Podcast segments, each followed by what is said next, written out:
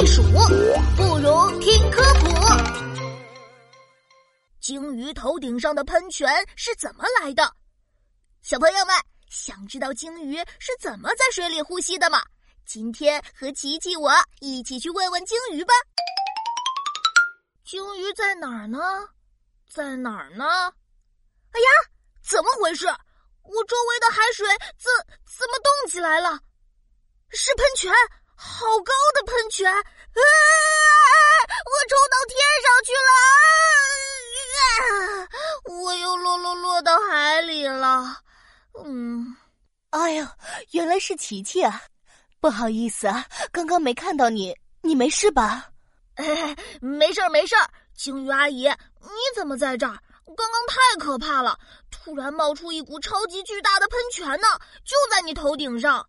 啊，你说是刚才那道水柱啊？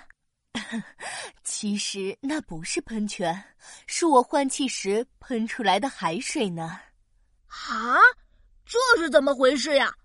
嗯，你知道我们鲸鱼是生活在水里的哺乳动物，跟鱼类是不一样的，我们没有鳃。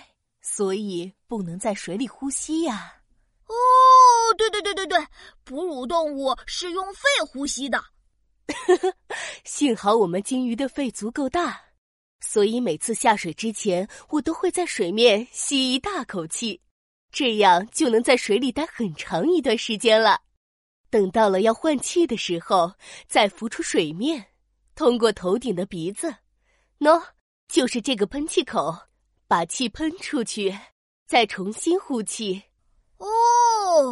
哦，也就是在换气的时候，你把海水喷到天上去了，这就是刚刚把我冲到天上的喷泉，对吧？就是这样。